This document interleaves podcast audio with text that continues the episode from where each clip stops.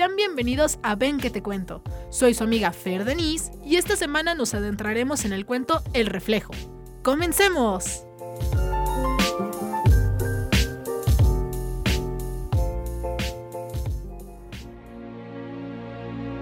Acababa de mudarme.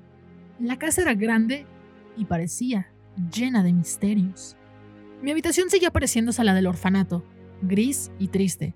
Solo que esta vez no había más niños. Solo era yo y dos personas que se preocupaban por mí lo suficiente como para dejarme con una niñera y comprarme juguetes cada semana.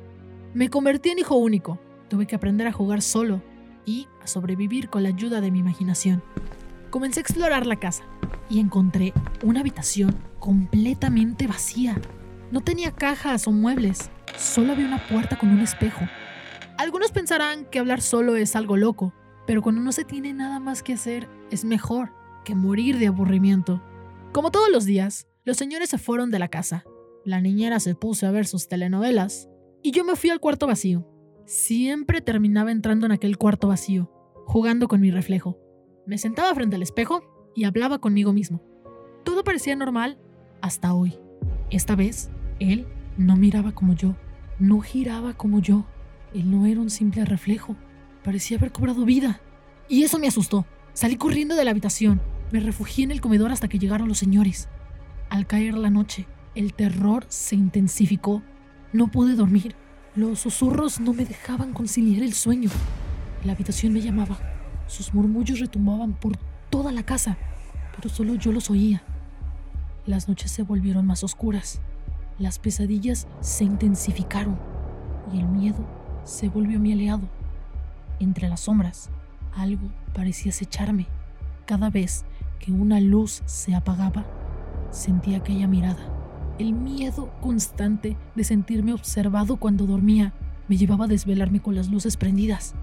Comencé a pensar que aquella mirada era la de mi reflejo. Aquella apagada mañana, después de varias semanas, tomé el valor necesario y regresé a la habitación. Todo parecía estar en calma. Sentí las gotas de sudor recorrer mi frente el miedo acariciando mi cuerpo y el frío recorriéndome por completo. ¿Por qué ya no habías venido? Siempre he sido una persona platicadora. Las monjas del orfanato solían regañarme por platicar cuando estábamos sentados en la mesa. A los señores les gusta oírme hablar. Dicen que soy un niño muy creativo. Les gusta que les cuente sobre mis aventuras en la casa. Sin embargo, aquella lánguida noche, durante la cena, fue la primera vez que no hablé. No le conté a ninguno de los señores lo sucedido, pero sabía que no podía quedarme callado. Tenía mucho miedo. Tenía que hablar con alguien. Le conté todo a mi niñera. Ella no supo qué decirme y por su cara no me estaba creyendo. Nunca supe por qué se fue mi niñera. De la noche a la mañana, los señores la cambiaron por una más joven llamada Frida. Muy, pero muy dentro de mí, sabía que había sido por mi culpa.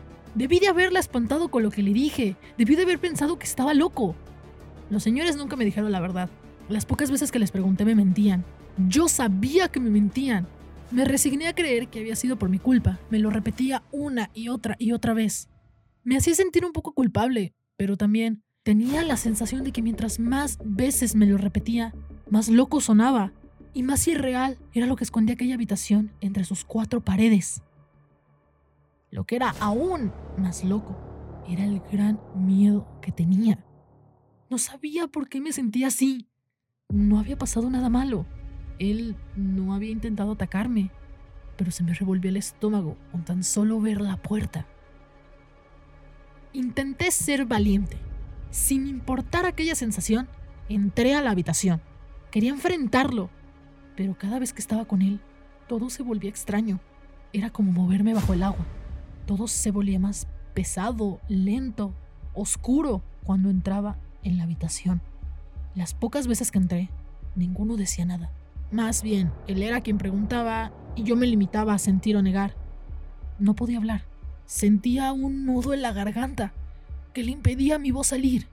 Contestarle a él era como contestarme a mí. Era como jugar a hablar solo. El único detalle es que esto no era un juego.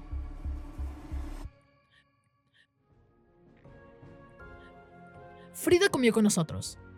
Casi siempre, después de comer, solía llevarme al parque. Jugábamos un rato y luego volvíamos a la casa. La lluvia nos espantaba y nos hacía regresar. Frida era muy simpática y alegre. A pesar de ser tan joven, era estricta y responsable. Ella logró hacer que me dejara de sentir tan solo. Ella no veía telenovelas, prefería pasar el tiempo conmigo. Aún así, de vez en cuando, visitaba la habitación. Ni yo mismo sabía por qué seguía yendo con él. Sin embargo, había una misteriosa e indescriptible fuerza que me atraía hacia ese lugar. Al despertar por la mañana, lo vi a él en mi ventana, mirándome.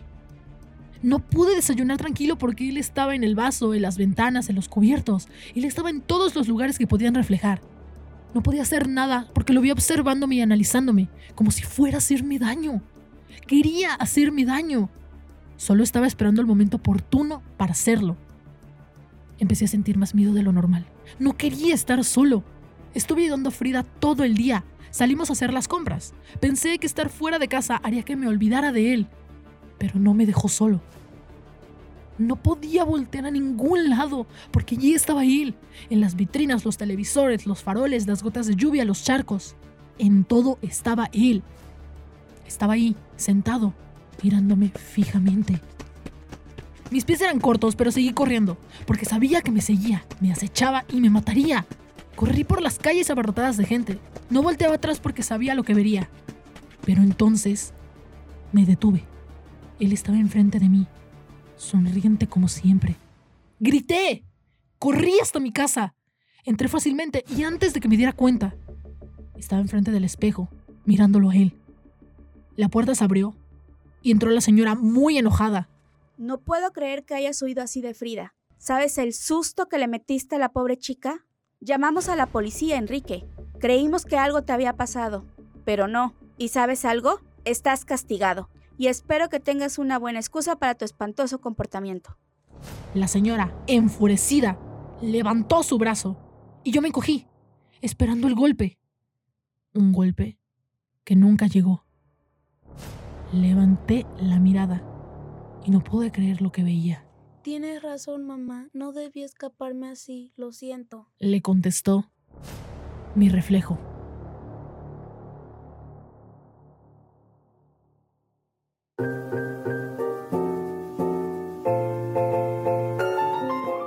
Espero les haya gustado este cuento escrito por su servidora Fer Delis.